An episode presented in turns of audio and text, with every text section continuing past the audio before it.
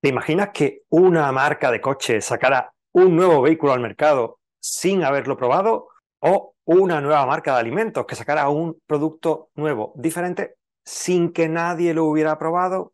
En el mundo del libro, en el mundo de la escritura, también tenemos la opción de que nuestros libros salgan al mercado con una impresión previa de lectores. Esto es lo que se llama lectores beta o lectores cero aquellos lectores que leen el manuscrito, que no son ni lectores profesionales ni correctores, y que nos dan una impresión.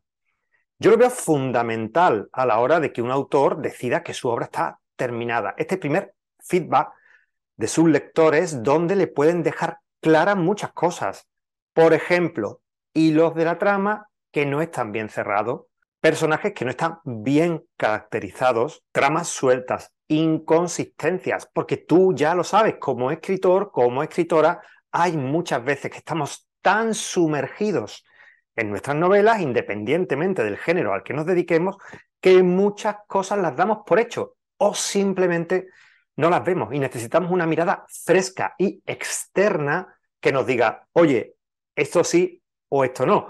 Y te cuento una anécdota, como una de mis novelas, Bajo el puente de los vientos, que fue finalista al premio Amazon, cuando yo la pasé a mis lectores beta, ellas se dieron cuenta de que un embarazo duraba 18 meses. Me había pasado completamente desapercibido y había leído el manuscrito varias veces, pero hice un cambio de escenas en mi planificación y simplemente eso desapareció. Si yo no hubiera tenido lectores beta, es posible que esta novela hubiera sido publicada con un embarazo de 18 meses. Bueno, ya sabes, esto es Escritor Profesional, el canal para escritores y para escritoras y todas las semanas tenemos un vídeo nuevo sobre técnicas de escritura, marketing para escritores y escritoras y monetización. Y hoy, pues, un curso completo, un tutorial completo de cómo convertirte en lector, en lectora beta.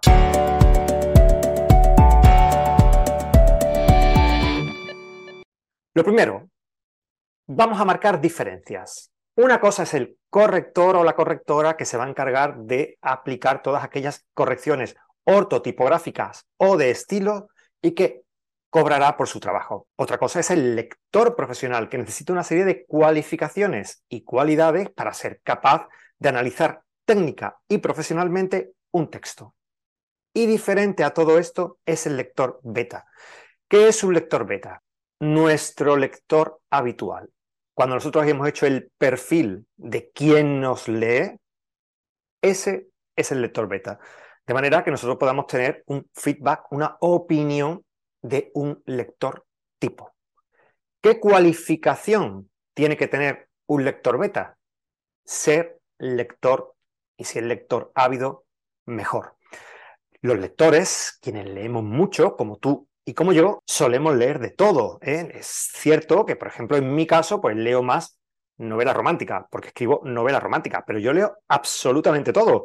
Incluso, como tú, el prospecto de los champús, lo, lo leemos todo.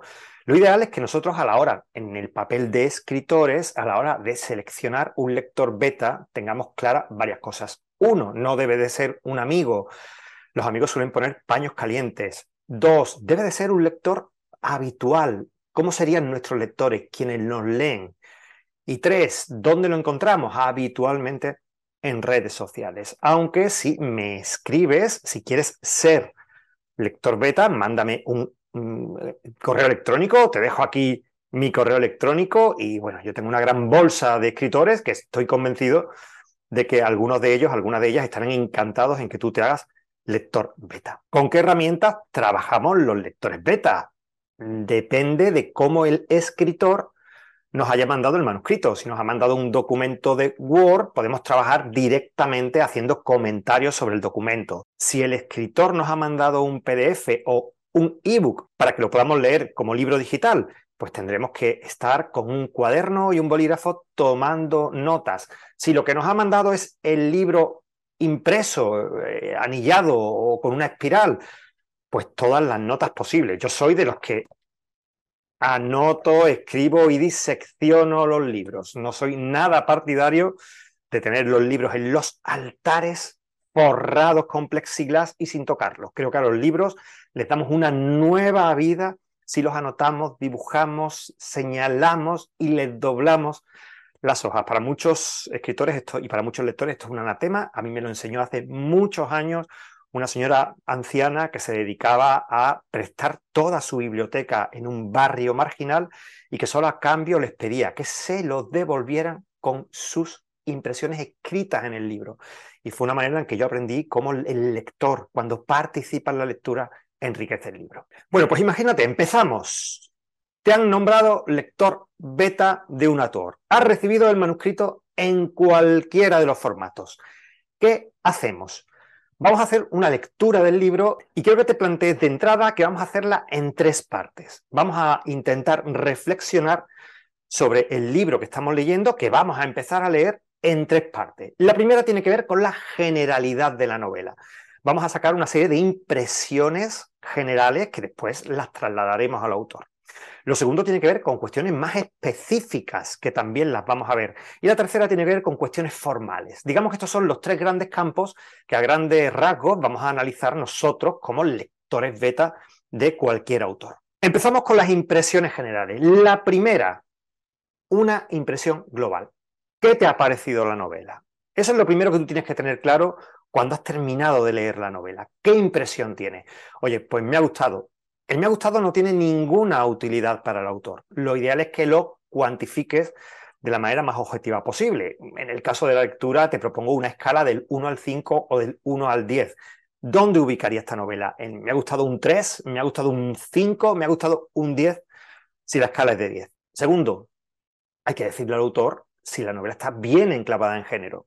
Si me han mandado una novela romántica y resulta que he pasado pavor, pues tengo que decirle, oye, me parece que te ha, salido una novela de terror o un thriller, o sea, si, está, si es una comedia romántica y resulta que he llorado o no me he reído en absoluto, también hay que señalarlo. O si resulta que es una novela erótica, pero no me ha parecido nada erótico, también se lo tengo que decir al, al autor. Y lo contrario, si es una comedia romántica, oye, me lo he pasado genial. Si es una novela de ciencia ficción, oye, he estado viajando por las arenas de Marte. Y si es una novela de terror, oye, llevo cinco noches sin dormir. Más cosas relacionadas con la generalidad. Debemos decir si es una historia consistente. ¿Y qué es una historia consistente? Pues te vas a dar cuenta de inmediato. Tenemos que detectar rápidamente a un protagonista. A ese protagonista le tienen que suceder las cosas y tenemos que tener claro que vamos siguiendo la historia de uno o dos personajes, tres, cuatro, cinco también, pero que seguimos la historia de alguien que al fin y al cabo es lo que suele contar una novela. En líneas generales, esto es lo que tenemos que ver y lo que nosotros tenemos que trasladar al autor, si estos aspectos como el género, la consistencia, la globalidad de la obra, están bien y nuestra valoración sobre cada uno de ellos. La segunda cosa, como hemos dicho, especificidades. ¿Y dónde empezamos?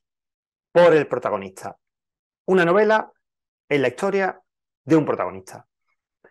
Lo hemos localizado con facilidad, tiene un carácter suficientemente intenso y atractivo, le acontecen a él los grandes sucesos de la novela, es creíble, me ha resultado interesante, oye, ¿se ha transformado o es el mismo del principio al fin? Quiero decir, todo lo que ha sucedido en la novela no le ha servido de nada. ¿He sentido empatía hacia él? O sea, ¿lo comprendo? Y por último, sigo pensando en él después de terminar la novela, porque al fin y al cabo todos los autores queremos crear personajes que te dejen huella. Segundo, el conflicto. ¿Qué es el conflicto? Pues aquello que el autor ha colocado delante del protagonista para hacerle la vida imposible, sobre chispa más o menos.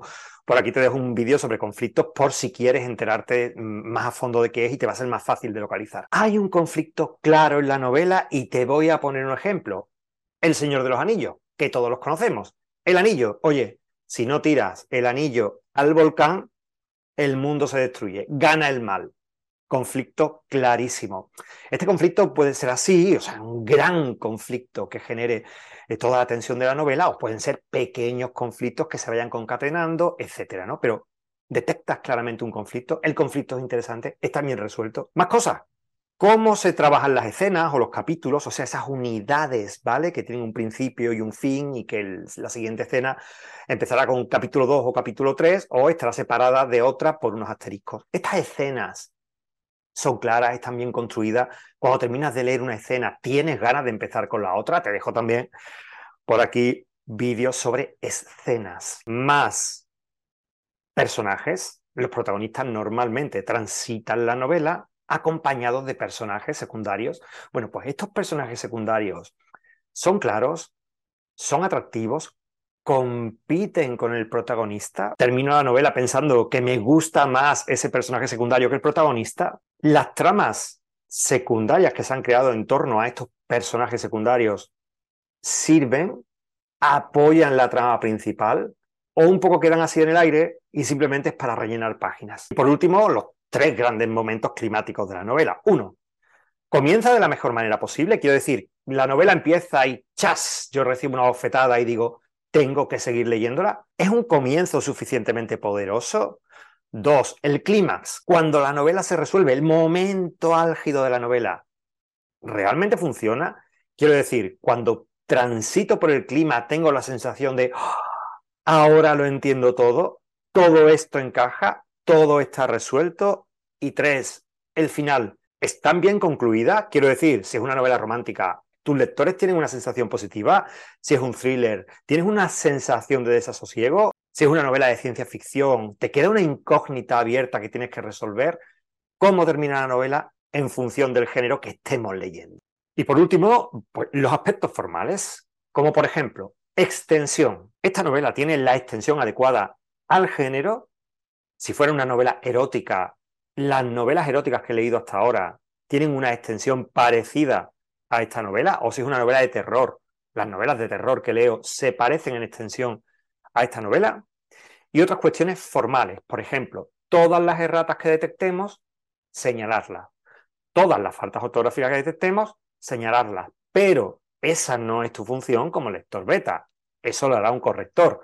Pero no está de más que ayudemos al autor, ya que vamos a leer la novela, a que cuando la vaya a mandar al corrector esté lo más pulida posible. En definitiva, eh, los lectores beta, los lectores cero, hacen una labor fundamental, creo yo, al día de hoy para que una novela salga al mercado en las mejores condiciones posibles, sobre todo porque los feedback con los lectores a través de redes sociales y de canales de comunicación no son como los de hace unos años, que eran prácticamente inexistentes o se reducían a las ferias del libro, las firmas y las presentaciones. Con esta nueva forma de entender la lectura y la comunicación entre lectores y autores, todo aquello que permita que las novelas estén lo más acabadas y pulidas posible, siempre nos va a ayudar. Ya sabes, este es un nuevo vídeo de escritor profesional. Nos vemos la semana que viene con otro vídeo interesante para ti, escritor, interesante para ti, escritora.